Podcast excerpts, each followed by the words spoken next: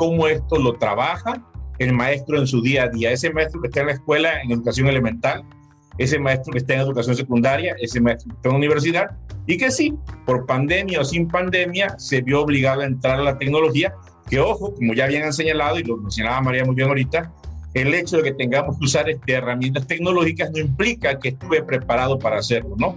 Y también por eso es que a veces por los muchachos este, ya no tienen nada que ver con la, con la educación en línea, ¿no? Entonces, la 4.0, eh, yo retomaría lo que Antonio mencionaba, va en función de un cambio de paradigmas, un cambio de contextos, y yo le llamaría inclusive un cambio de ecosistema.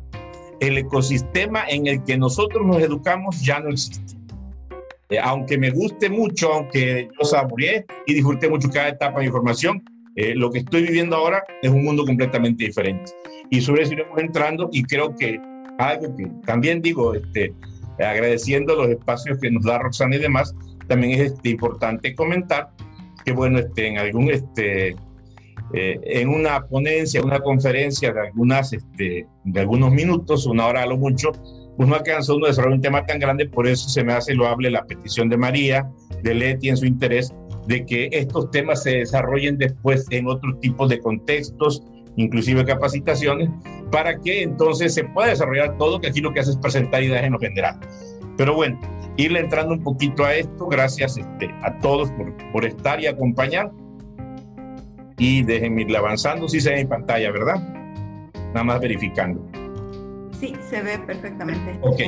Bueno, por lo que decía yo, el ecosistema ha cambiado y ya este, Antonio habló mucho de esto, la escuela de ahorita, del 2021, no es ni siquiera igual a la del 2020, a esa de la improvisación. Tuvimos ya 20 meses de pandemia para, para improvisar este, y, y ya algún dominio debemos de tener, ¿no?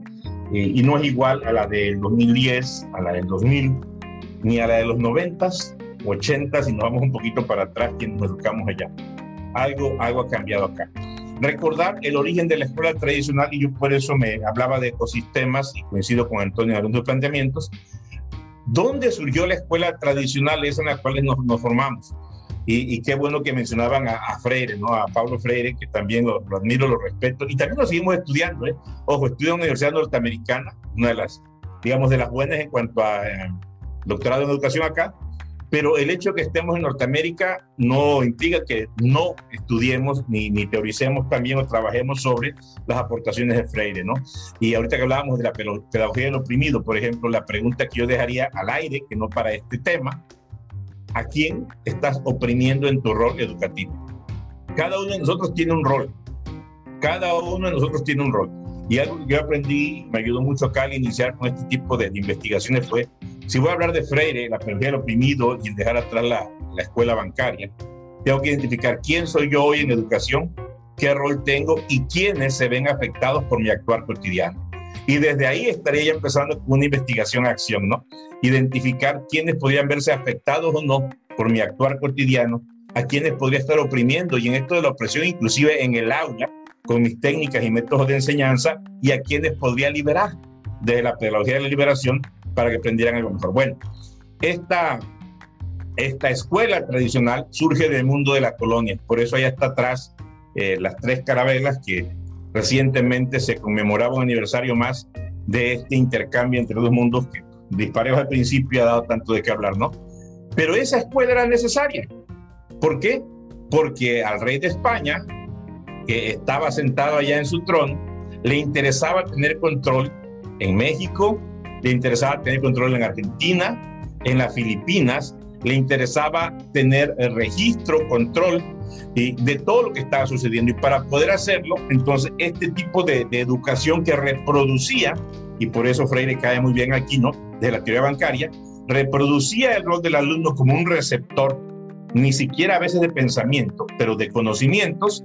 Y entonces esta persona va a aprender a leer, a escribir, a calcular, a realizar operaciones para llevar a cabo una función que dentro del sistema de mi imperio es necesaria para devolver hacia, hacia quien tiene el control, la información, los beneficios económicos, el usufructo, el usufructo que aquí se habla, de todo lo demás. De ahí surgió la escuela tradicional, de la necesidad de llevar el mismo lenguaje, los mismos pensamientos, los mismos estilos de escritura para que de cualquier lado del mundo pudiéramos tener, este, digamos, información pertinente y adecuada. Y pongo el ejemplo de España con la colonia, del otro lado pues está la colonia más grande que sin querer queriendo sigue corriendo hasta ahora, ¿no? El inglés, el, imperio británico que, empezó allá y que pues ya también fue el segundo imperio más grande del mundo, el de los, los británicos, y que ha dejado como herencia el inglés y todo lo demás. Pero ahí pongo como ejemplo eh, las conquistas, la, la colonización y dentro de esta colonización la formación bancaria en la cual éramos objetos de aprender a hacer lo mínimo básico indispensable para asumir un rol eh, laboral o personal que reportara a, quien tenía que ser eh, en su momento los beneficios o estado, estatus de, de, su, de sus asuntos, ¿no? Bueno, hay una fotito de estas, digo, que, que está muy a propósito, ¿eh? no crean que es que a mí me, me avergüenzo, no, yo fui formado por maestros del siglo XX y estoy siendo formado ahora por maestros del siglo XXI. Ojo, ¿eh? O sea, yo creo que nosotros somos la, la, la, la mejor muestra que la educación tradicional funcionaba, ¿no? Aquí estamos.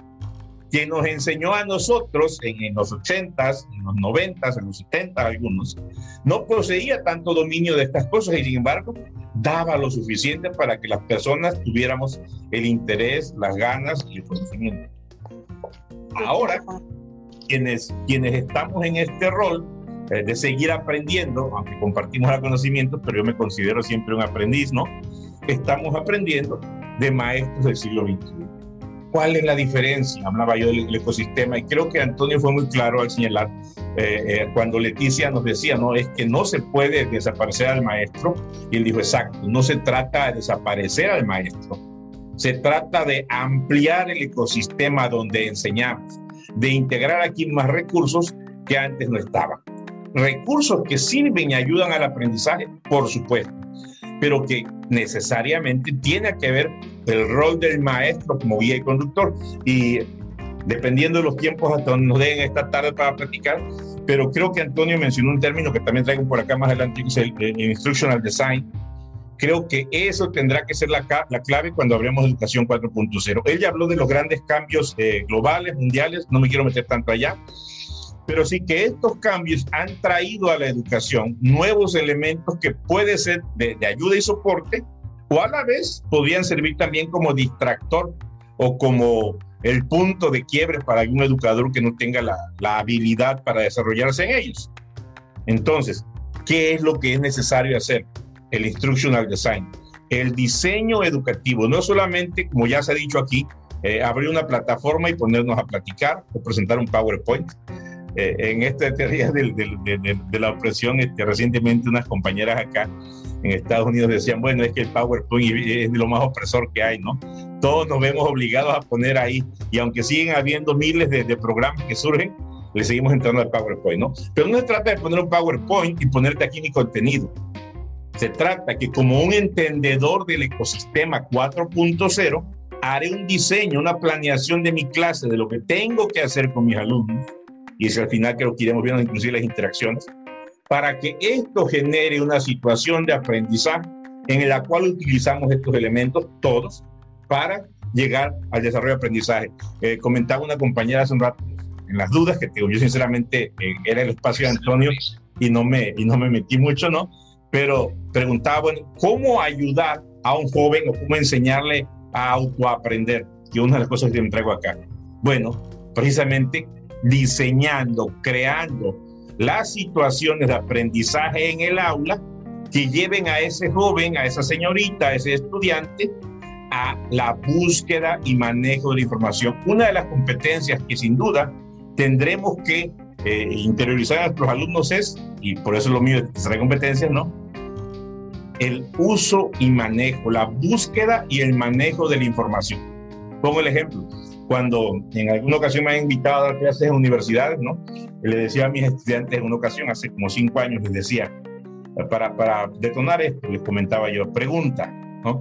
O bueno, comentario, de cualquier pregunta. Si yo hago una pregunta en la clase y al minuto de haber hecho la pregunta no tengo ninguna respuesta, todos van a estar reprobados. Y estoy hablando de eh, escenarios prepandemia, hace cinco años, que son un poquito más. Y, los muchachos preguntaban, oiga, profe, ¿pero por qué no? Si a eso venimos a aprender. Yo le decía, sí, pero ocupo que seas capaz de buscar información. Y en este momento yo le decía a ellos, todos tienen en su mano o a la, a la disposición un dispositivo celular y todos tienen ahí Google. Y yo sé que si tú le das este buscar a cualquier cosa que yo te pregunte, en menos de un minuto vas a tener al menos 5.000 resultados. Y, y, no te digo, eh, no te digo que, este, que me des este, los, los resultados generales. Dale a Google Académico. Pero a cualquier, yo siempre les digo a los muchachos, lo único que no te acepto es Wikipedia, porque es editable por usuarios, ¿no? Wikipedia cualquiera la puede editar. Y le decía, si yo te hago una pregunta, y podría ser ahorita la que fuera acá, ¿no? La que sea, y tú lo googleas, bueno, Google Académico, en menos de un minuto tienes 5.000 resultados. Entonces, si el maestro o la maestra presenta un tema a trabajar, cualquier estudiante debe estar listo para interactuar en los primeros cinco minutos, usando los recursos. Entonces, ¿cómo ayudo yo o cómo motivo a un alumno a aprender a autoaprender? Generando situaciones en las cuales se vea motivado, incentivado a buscar información para analizar, debatir y compartir. Entonces, los maestros del siglo XXI tendremos que ser maestros que usamos todos los recursos a nuestro alcance, con un diseño, con una intencionalidad y en un marco de respeto, hay que llamarlo así también, para generar situaciones que provoquen aprendizajes. Eh, en otra discusión del doctorado acá, recientemente decíamos, bueno, conductismo o constructivismo. Y decíamos que puede hablar de constructivismo y de todas estas cosas, sí, pero un niño de, de preescolar, de primer grado de primaria, está listo para estas interacciones. Bueno, seguramente ocupará al principio un poquito de conductismo, ¿no? El que el maestro, la maestra le, le, le enseñe en las rutinas de aula, en la conducta que está eh, permitida y que favorece y aquella que no. Y entonces después volaremos para otras cosas. Entonces también creo que dentro de este intercambio que hemos estado eh, observando en, en, este, en este evento es importante que entendamos que no hay una teoría pedagógica que le, que le sirve a todos y que ajusta para todos los momentos. Al contrario, debemos estar preparados para conocer, implementar, diagnosticar eh, y a partir de ahí utilizar en mi ejercicio eh, docente, en mi, ejercicio como educador, lo que eh, sea mejor y pertinente en ese momento.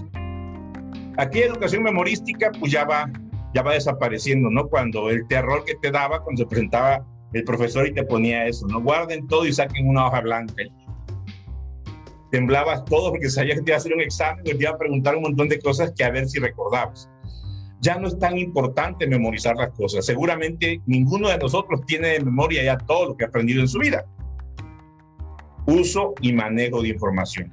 Que es importante ahora que sepas dónde recurrir a tu propio banco de conocimientos, al banco de conocimientos de tu contexto y, al global, para entonces utilizar esta información para resolver situaciones reales.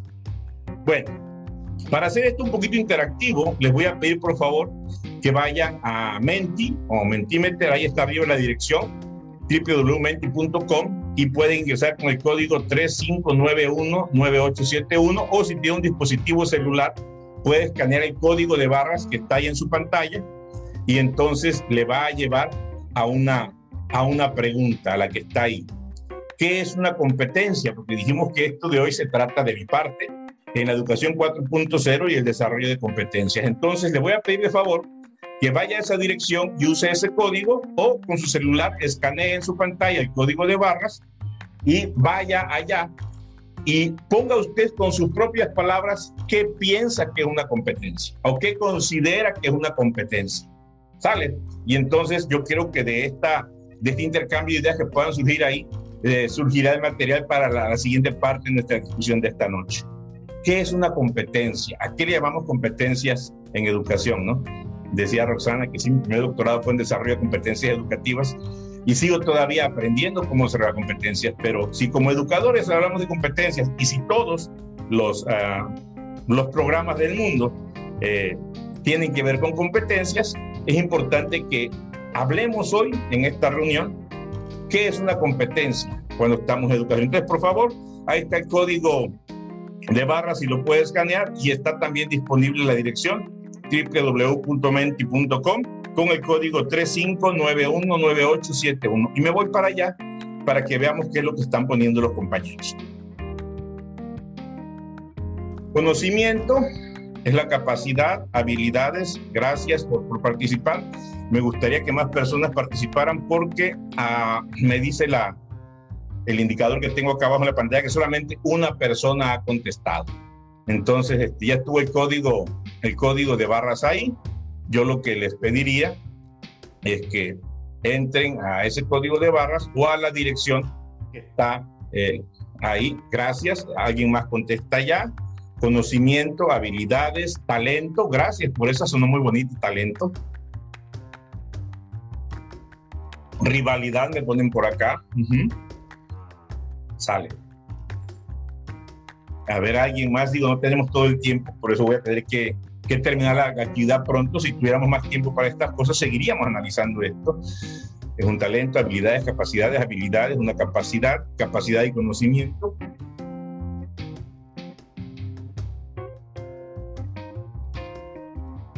Y bueno, vamos a, regresar allá a la presentación eh, para continuar. De verdad les digo, estaría muy bien contar con más tiempo para entrenarnos en estas situaciones y podríamos seguir platicando durante un rato, pero como una actividad detonadora y para conocer cómo estamos en estos, digamos, vamos a dejarlo acá y regresamos al PowerPoint. Sí, eh, la, la, parte en que ponían una rivalidad, esa, digamos, ese, esa conceptualización de competencias se trajo erróneamente del mundo de los deportes y todavía inclusive hay educadores que dicen que ellos no enseñan por competencias porque no quieren eh, fomentar la rivalidad ni el amistad entre niños, sino eh, no es eso, ¿no? Para quien todavía tenga esta situación, podemos este, evolucionar y dejar atrás eso. Competencia en el término de los deportes sí tiene que ver con rivalidades, no en el, en el contexto educativo. ¿Qué es una competencia entonces? Lo que las compañeras y compañeros estaban tomando ya en Mentimeter. Es la capacidad de responder a diferentes situaciones, e implica eh, un saber hacer, habilidades o un saber de conocimiento, así como valorar las consecuencias de ese hacer, los valores y las actitudes. Esta bibliografía es directamente del Plan de Estudios 2011 de México, ¿no? por ejemplo, del Plan de Estudios de Educación Básica, que es una competencia ahí, Laura Frade Ruiz. Para quienes han pedido bibliografía en mis diapositivas, algunas tienen abajo la referencia bibliográfica, algunas no, y a quienes no, este, igual con gusto nos escribimos y les proporcionamos material, ¿no? Según Laura Frade Rubio, una autora reconocida, una competencia es una capacidad adaptativa, trasladable, cognitiva, emocional y conductual que nos lleva a resolver algo en un contexto determinado. Es un desempeño específico que desplegamos cuando tenemos una meta a alcanzar. Eh, me gusta esta definición de, Laura Fraden porque nos dice que esta capacidad debe ser adaptativa, que puede servir ante múltiples eh, esquemas o situaciones, debe ser capaz de trasladable, que incluye también no solamente la parte de conocimiento, sino también la parte cognitiva y emocional. Leticia nos hablaba hace un rato de la inteligencia emocional, entonces también Laura Frade integra la parte emocional y la conductual. Y dice ella que nos lleva a resolver algo en un contexto determinado precisamente es donde yo planteo esto de entonces en el contexto 4.0 las competencias deben estar ahí. Como profesor, como profesora no puedo eh, volver mi Dios a las aplicaciones, volver mi Dios eh, a, toda esta maravilla de cuestiones tecnológicas que tenemos para este, generar o transmitir conocimientos a través del Internet, sino que no debo de olvidarme que mi rol es desarrollar competencias en los alumnos, desarrollar en ellos habilidades, eh, desarrollo emocional, aparte con que sean capaces de resolver desafíos cognitivos con la mejor actitud y valores posibles. Ese es el centro de mi trabajo. Y lo decía Roxana hace un rato, los medios tecnológicos son eso, son un medio, no es el fin. Bueno, esta es Laura Frade Rubio y llegamos con mi favorita. Para mí este es el iniciador de una gran tragedia pero que me encanta, Philippe Renaud, el autor de las 10 nuevas competencias para, eh, para enseñar o las competencias docentes del siglo XXI, quien nos dice por acá que una competencia es la aptitud para enfrentar eficazmente una familia de situaciones análogas, movilizando a conciencia. Interesante, Renaud pone a conciencia, o sea, no me salió al azar, no me salió como dice el chavo del 8 sin querer queriendo, fue a conciencia ante una diferente familia de situaciones puedo movilizar de manera consciente, de manera rápida, pertinente y creativa múltiples recursos cognitivos, saberes, capacidades, microcompetencias, informaciones, valores actitudes, esquemas de percepción, de evaluación y de razonamiento. Eso es lo que se supone debemos de hacer nosotros como docentes, nuestras propias competencias cuando enseñamos, y es lo que debo de tratar de generar en mis alumnos. Ojo, la competencia no se enseña. Hay quien todavía toma los planes de estudio y dice que va, va a retomar de ahí la competencia a enseñar. La competencia no se enseña, porque es un desempeño. La, la competencia se desarrolla. El papel del docente, pues, es plantear al estudiante o a su grupo de estudiantes situaciones de aprendizaje, lo que llamamos la situación didáctica, situaciones de aprendizaje en las cuales los estudiantes, al buscar información, al interactuar, al compartir, resuelven problemas, plantean, analizan, argumentan, son creativos y da como fruto un producto, el cual tú como maestro estableciste en tu planeación y por eso hablamos del instructional design en tu diseño de situaciones de aprendizaje. Entonces, yo no genero, yo no, yo no te enseño una competencia, te ayudo a generar una competencia. Mi rol como docente es esa.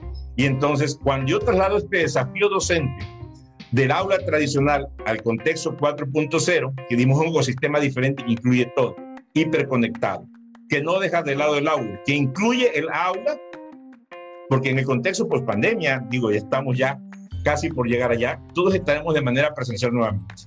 Pero ojo, todos aquellos quienes después de la pandemia tengamos alumnos en nuestras aulas, tenemos que quererlos muchísimo. Yo si pudiera les abrazo y les doy un beso, ¿no? Porque ¿quién viene a mi clase a aprender cuando ahora en el mundo global y de la tecnología existen disponibles mil maneras diferentes de aprender y quizás mejores que las que yo traigo al, al aula, ¿no? Entonces, el volver a clases de manera presencial tendrá que darse y se irá dando en todos, sin demeritar que sigan existiendo programas de formación en línea, pero entonces, dentro de este eh, contexto 4.0, que no implica estar siempre a la distancia, el docente genera situaciones que incluyen la interacción en el aula, la interacción en medios digitales, los medios electrónicos y, ¿por qué no?, un foro en el Internet, un blog o el intercambio por medio de una plataforma de reuniones como esta que estamos teniendo ahorita. Si yo fuera maestro y les pidiera a todos ustedes como amigos, gracias porque yo casi les considero hoy, yo no tendría ningún problema en invitar un día a María a mi clase, o a Leti, o a Tania, o a Roxana, porque mis alumnos tendrán que conformarse con aquello que yo les traigo si tengo a alguien, un amigo, que en este mundo de las conexiones puede venir a platicar con ellos un tema que su contribución será importante. Entonces, no es nada más decir online o, presencial, es cómo creamos un ecosistema, generamos un ecosistema que incluye todo. Voy a tratar de avanzar rápido. Esta es una máxima de Confucio, pues ya este, cinco siglos antes de Jesucristo, ya me dejaba ver lo que tendría que ser la educación por competencias y también la educación por competencias en un contexto 4.0. Decía Confucio, oigo y olvido. Lo que me dices hoy, Roxana, a lo mejor para mañana se me olvidó, ¿no? Veo y recuerdo. Ah, caramba, si veo tus diapositivas o tengo un estudio, a lo mejor recuerdo. Pero hago y comprendo. Si tú me ayudas a mí a hacer las cosas, tendré la comprensión para que el día de mañana, aunque yo no recuerde de memoria todo lo que me dijiste, sepa ejercitar mis conocimientos, mis habilidades, mis destrezas mi dominio de situaciones para resolver. Fíjate qué interesante. Confucio lo tenemos más como, como filósofo, ¿no? Mira qué pedagogo, ¿no? Y cómo para hablar del 4.0 tenemos que recurrir, y gracias muchachas por haber recordado que hay, hay, hay un antecedente pedagógico que no podemos desestimar con el 4.0. Y entonces yo veo que si yo estuviera de manera presencial en el aula con ustedes, o si estamos interactuando por medios electrónicos, lo que tengo que ayudarte es a aprender a hacer aprender a aprender la competencia superior, la metacognición, pero aprender haciendo. Si tú haces, no va a ser necesario entonces ya que me tengas a mí al frente la próxima vez que tengas que enfrentar la misma situación, porque ya sabes cómo hacerlo. Aprendemos haciendo. La definición del e-learning, que decía por ahí que tendríamos que llegar por acá, se refiere a un conjunto de tecnologías dinámicas que involucran varios componentes y dispositivos tecnológicos que ayudan a la información y a la comunicación esto con Hemstra y Koster en el 2004. Entonces, ¿qué tengo que entender cuando le voy a entrar al 4.0? Y yo por eso planteaba que esto es una continuación de lo que decía Antonio. A mí me, en el tiempo que tengo con ustedes, me interesa entrarle a los cómo, ¿no? Va a ser difícil que en una hora podamos hacerlo todo, pero darle algunos elementos. Ok, es inevitable. Si yo pudiera elegir entre trabajar en el 4.0 y en el 2.0, a lo mejor por mi comodidad elegiría el 2.0. Pero es inevitable. Estamos en el 4.0 y, va a seguir. O sea, los muchachos, nuestros alumnos, alumnas, difícilmente volverían a sentirse cómodos en un, ecosistema 2.0. Eso de que la maestra llega o el maestro llegue y me dé un dictado sobre neurocognición, a lo mejor ya no me va a gustar tanto. A lo mejor si trae un bonito video me interesa. A lo mejor si me da una serie de recursos a investigar en, el Internet o en una biblioteca me interesa. A lo mejor si puedo elaborar un, modelo anatómico, un modelo en yeso o en plastilina acerca del cerebro me interesa. Pero llegar nuevamente a la clase, a sentarme, a escucharlo a él dar una cátedra, a lo mejor ya no va a ser suficiente para mí. Entonces, ya no podemos elegir. Estamos en el contexto 4.0. ¿Qué es lo que tengo que hacer como docentes? Aprender a planear el uso que haré de las tecnologías combinado con la pedagogía para que este proceso de enseñanza-aprendizaje que me toca conducir ahora pueda llevarse a cabo y que dé como resultado el desarrollo de competencias. Bueno, marco del diseño de los aprendizajes basado en la teoría para el aprendizaje electrónico o el e-learning que le llaman por acá, ¿no? El e-learning. ¿Qué es lo que tiene que haber para que esto funcione? Pues según DABAC, en el 2005 ya anticipaba estos momentos, debe tener el maestro toda una gama de estrategias de instrucción. No puede ser ese maestro que se para a, a abrir páginas del libro o a recitar una clase. Debe de haber ahí diferentes estrategias, colaboración, reflexión, articulación, juegos de roles, paneles, exploración, solución de problemas, experimento, laboratorio, etcétera. Y, a veces cuando vimos laboratorio de educación nos conflictuamos, no pensamos en el científico con la bata y las fórmulas. Y ojo, en educación también hay laboratorio. El aula universitaria y sobre todo las escuelas que forman maestros tienen que tener un laboratorio de docencia.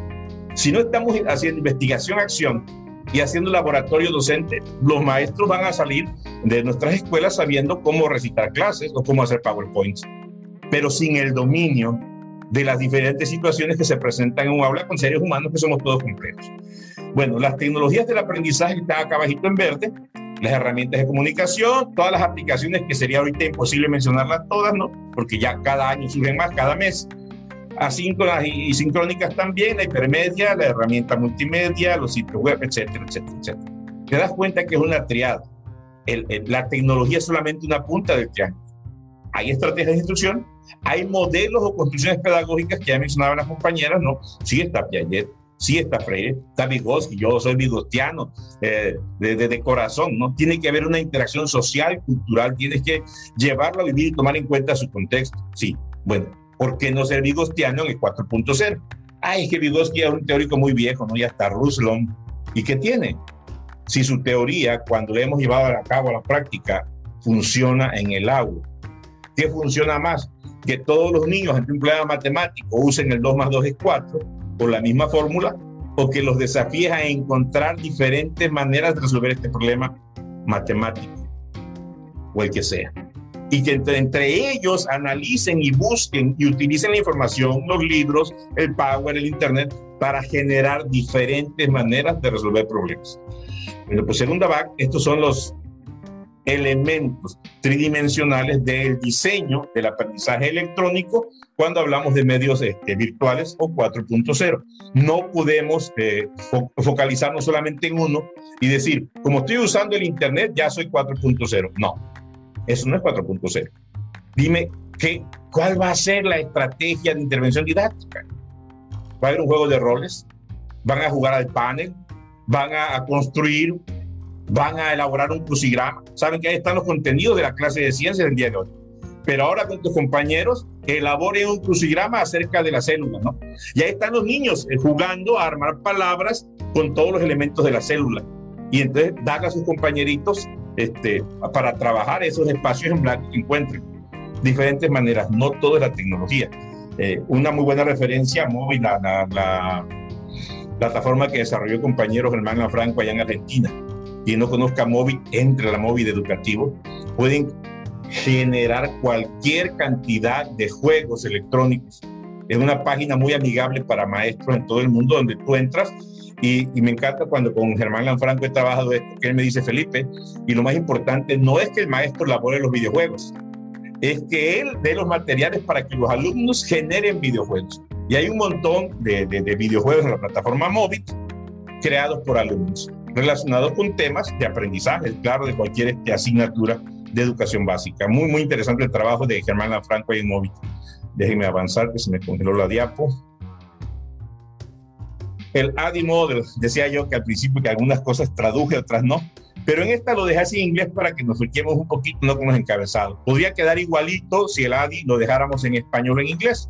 Analizar, diseñar, desarrollar, implementar y evaluar. Pero este ADI Model tiene que ver con el modelo que seguimos desde la dirección o conducción de los procesos de enseñanza para implementar el 4.0. Sale. Eh, por ahí veo que Leti le toma, le, toma este, fotos, Leti, con confianza. Yo al rato voy a compartir la, presentación con Roxana para que se las haga llegar y siempre la pongo en mi página de internet, así que este, estaremos compartiendo todo con ustedes, no se preocupe. Bueno, primero analizo como educador, como educadora, sin ser opresor. Ojo, eh, Freire, sin ser opresor, cuál es el problema educativo que mi institución está enfrentando ahorita, o los problemas de enseñanza. El análisis de las tareas, el análisis institucional, a veces la institución en sí misma es algo que tiene que cambiar. Ese es el desarrollo organizacional. Determinar las prioridades educativas, ese es el primer punto en el ADI Model en 4.0. Luego diseñar. Y ahí el primero tiene, en el diseñar tiene una N, está en plural porque dice establecen los objetivos.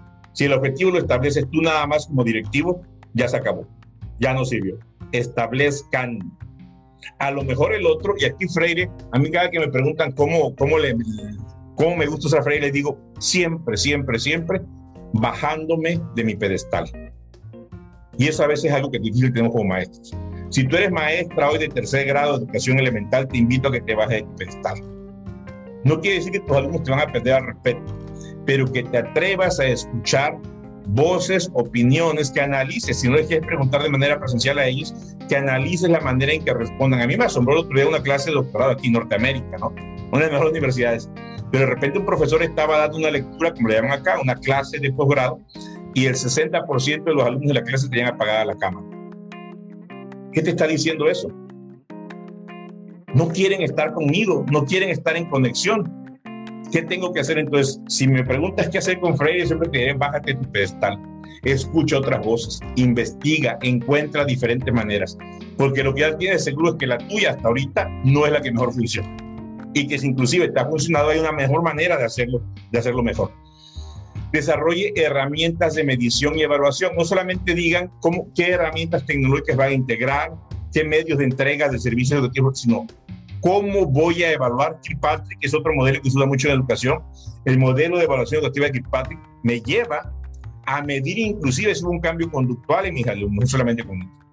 Entonces, cuando yo hablo de implementar una educación 4.0, tengo que también desde que definí objetivos establecer las herramientas en que como equipo vamos a estar monitoreando nuestra progresión al logro de objetivos creando equipos eh, audiovisuales, sí, generando equipos audiovisuales, era por acá en algunos, si tengo que generar, un motivo audiovisual se genera también, desarrollar, sin duda, escribir planes de clase.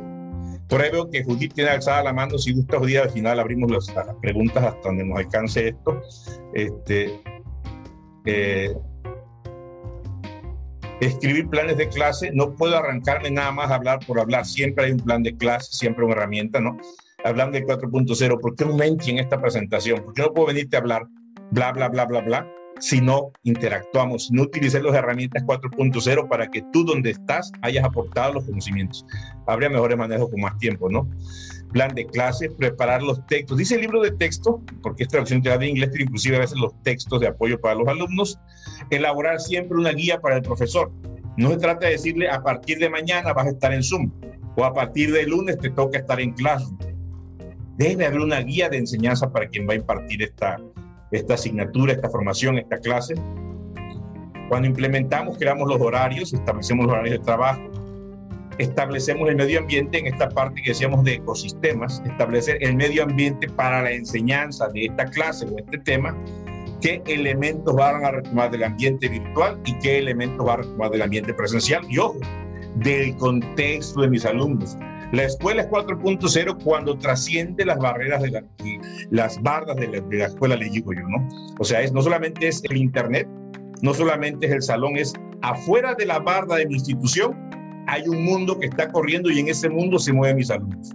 ¿Cuál es la biblioteca? ¿Cuál es el Instituto de Ingeniería? ¿Cuál es eh, eh, la normal? ¿Cuál es la empresa?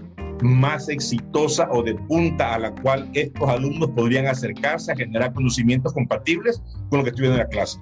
La escuela 4.0 trasciende la barra de la escuela, sale, pero no solamente es a lo virtual, es inclusive al contexto en el cual vive el alumno. Proveer los recursos, digo, no puedo pedir a mis, a mis compañeros o a mis maestros que hagan algo que no tienen los recursos para hacerlos y entrenar a los formadores. Esta parte nos faltó, por eso decía Antonio que estamos una, en una etapa de enseñanza improvisada, ¿no?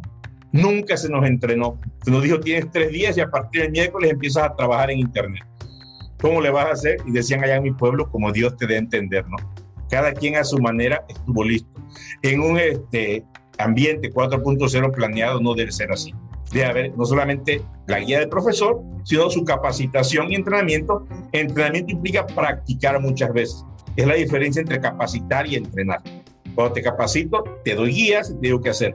Cuando te entreno, te doy la oportunidad de practicar, de ser evaluado, de ser alimentado y de volver a practicar hasta que dominas. Y la evaluación, evaluación formativa, revisiones de lo que estamos evaluando, el, progreso, evaluación sumativa para generar siempre, pues sí, un número que nos deje ver a dónde vamos y perspectivas futuras. Hablando de investigación-acción, siempre terminamos diciendo que estuvo bien, pero también analizando hacia el futuro qué otras futuras investigaciones o desarrollos podríamos establecer como institución. Esta referencia es de ERSO del 2021, ya si gustan más si les damos más adelante a otros, porque sí, a veces es difícil poner todo acá. Avanzamos. Creatividad en educación. Si estoy hablando de 4.0, tiene que haber una creatividad en todos los que estamos en esto, ¿no? Aprendizaje autorreflexivo, tiene, tengo que dar reflexión, aprendizaje independiente que se preguntaba hace rato, debe haber una parte de aprendizaje independiente ya de cajón en todo, porque es una competencia del siglo XXI. ¿Qué asignación, qué actividad, qué situación voy a poner en mi planeación de clases que genere o que lleve a los alumnos a aprendizaje independiente y qué seguimiento le voy a dar? Que propicie la curiosidad y la motivación del estudiante eh, ojo, sin, sin, sin, que se vea como cosa de reglas, ¿no? Pero es que no romper reglas, pero decir que todo se vale. En el todo se vale no es que va a ofender a otros, es que todo se vale. Tú puedes traerme a la lección, a la clase, a la escuela, cualquier propuesta. Sé curioso, sé creativo, busca diferentes ideas, recursos de cómo le podemos hacer. Y todo se vale. No te voy a regañar, te voy a continuar si me traes eh, una planta en una maceta, si me traes un video en internet, si me traes un libro de texto, un periódico, todo se vale. Curiosidad y motivación. Aprender creando algo es genial. Cuando en tus actividades implementas eh, la creatividad de tus alumnos, que hagan un producto, ¿no? Un periódico mural, un cartel, una diapositiva, un collage, que aprendan creando, ¿no? Cuando decíamos mapas mentales al principio, todo el mundo se conflictó, ay, que eso suena complejo, ¿no? Cuando les dices, puedes poner imágenes o fotos de lo que te representa o simboliza, y ¡pum! Ellos buscan. Pensar, enseñarles a pensar o propiciar que piensen desde diferentes perspectivas. No siempre la mía es la mejor, no siempre la tuya es la mejor. Escucha puntos de vista y piensa de manera divergente. Edgar Morán sería la referencia ya y busque siempre ideas originales. Bueno, entonces, tratando de aterrizar y cerrando el punto, ¿qué sería educación 4.0? Una pedagogía del diseño, un enfoque basado en el conocimiento que une la tecnología y la pedagogía, donde yo no puedo decir que una puede vivir sin la otra. Si es puramente tecnología, no es 4.0. Si es online, no es 4.0. Y tampoco puedo decir que es pura pedagogía sin el uso de todas las herramientas tecnológicas que están disponibles ahora día hoy. Entonces, cuando hablo de 4.0, pues por ahí este pongo la ¿no? Ya abajito quedó el logo de mi universidad porque esto es un trabajo que presentó en inglés acá y este, nomás como decía Antonio lo traduje para este asunto, ¿no? Pero entonces, desde un enfoque 4.0, la Universidad Americana actual es una pedagogía del diseño instruccional que utiliza tanto la pedagogía tradicional como la tecnología. Algunos principios clave que podríamos compartir, un cambio sistémico de focalización holística. Ahora el todo es mucho más que las partes y tengo que enseñar a pensar de esa manera. establezca con su institución o con sus maestros o como usted mismo como maestro una visión y metas alcanzables, utilizar la tecnología como mejora del aprendizaje, adopte la experimentación, la toma de riesgos y el fracaso. Sí se vale fracasar, a todos nos ha pasado. Yo podría fracasar en este momento si me falla el internet ustedes se quedan sin nada, ¿no? O sea, el fracaso es parte de, no para quedarse ahí. El maestro o maestra que comete errores seguramente la siguiente ocasión este, lo hará mejor y por eso acá en los Estados Unidos se, practica mucho el professional development. todas las escuelas tienen reuniones de desarrollo profesional donde se vale practicar, donde se vale ese modelo educativo nuevo implementarlo con mis compañeros, experimentar, medir, retroalimentar, examinar el valor, limitaciones de evaluaciones de impacto, involucrar a todas las partes interesadas en el diálogo y la toma de decisiones, ¿sí? o sea, todos los maestros, todos los actores, y ojo, en algunas hasta los padres de familia. Debes de conseguir la voluntad de los padres de familia para el tipo de aplicaciones o tecnologías que van a aplicar, si es que hay tecnología donde vas a trabajar, porque si no la hay, tendrás que entrarle de otra manera. Ojo también, no es imponer aplicaciones a los padres cuando no hay recursos. Y desarrollar competencias docentes. Todos como docentes decían no estábamos listos para esto, pero podemos desarrollarlo. Como los niños aprenden, aprendemos nosotros. ¿Qué implica el desarrollo institucional? Aprendiendo diversas formas para un grupo igualmente diverso de personas a través de la reflexión, la construcción activa de conocimiento, la interacción social y la colaboración. Mencionaba que Leti fue la parte social hace un rato y, y estoy completamente de acuerdo. La ciencia de 4.0 también implica eso. Ojo, el hombre máquina es una falacia, no existe ni el robot humano. Seguimos siendo seres emocionales, pensantes. Y entonces debe de, generarse también la interacción social, la colaboración, el diálogo, la construcción, la empatía. Una combinación de entrega sincrónica y asincrónica que permita a los establecimientos educativos promover un aprendizaje activo. Fomenta la propiedad, el aprendizaje independiente y el pensamiento creativo. ¿no? Él Van en el 21 entorno de construcción debe ser relevante para el alumno, el entorno debe ser situacional y aplicable en la vida real. Porque decía, rompe la barra de tu escuela. ¿Qué funciona ahí donde estás, en Bolivia, en el Ecuador, en México, en Puerto Rico? ¿Dónde viven tus alumnos? No vengas a dar teoría. Comparte conocimiento que ellos puedan aplicar en su vida cotidiana. Siempre pongo el ejemplo cuando doy cursos a maestros, ¿no?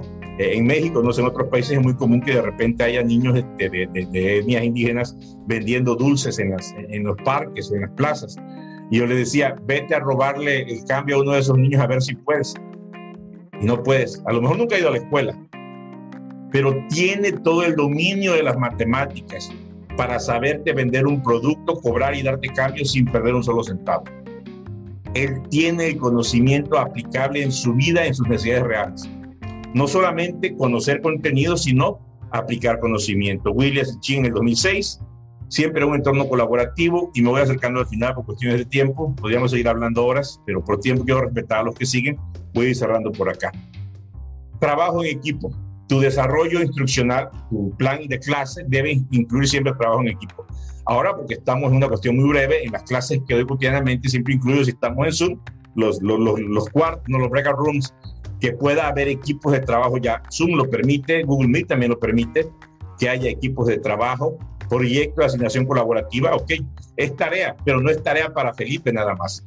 Es tarea que Felipe tiene que hacer con Tania. Entonces, ¿cómo se van a poner de acuerdo? Como ustedes gusten, por WhatsApp, por texto, por llamada. Pero Felipe y Tania en el contexto de COVID pueden ponerse de acuerdo para generar un producto entregable.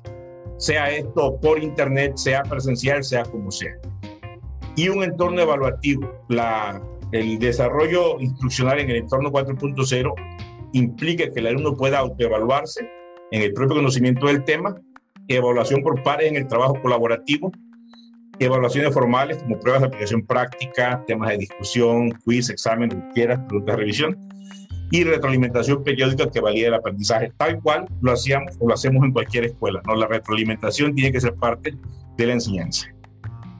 Y entonces, ¿cuál será la forma correcta? Y lo pongo entre comillas de enseñar en la 4.0.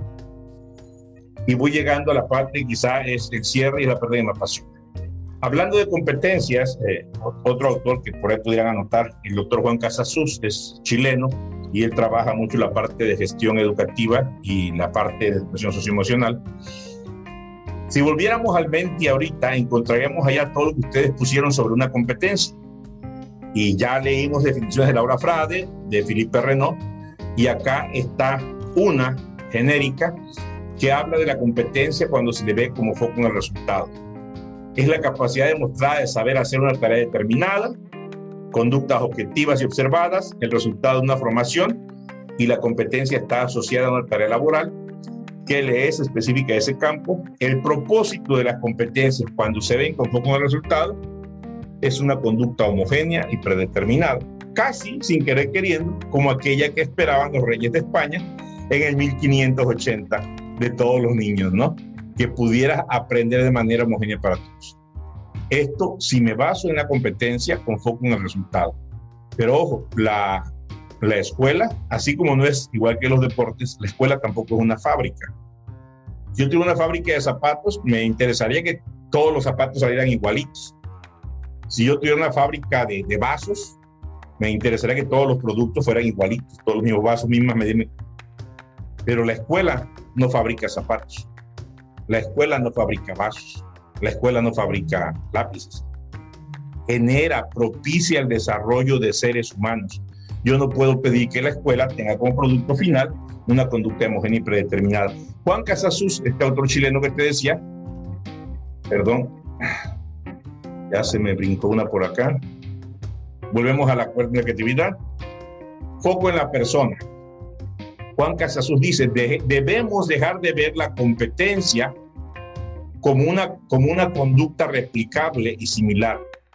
La competencia vista como un foco en la persona es un atributo, una cualidad de una persona. Es una capacidad de una persona para movilizar los recursos internos y externos, de qué dispone para adaptarse a su contexto.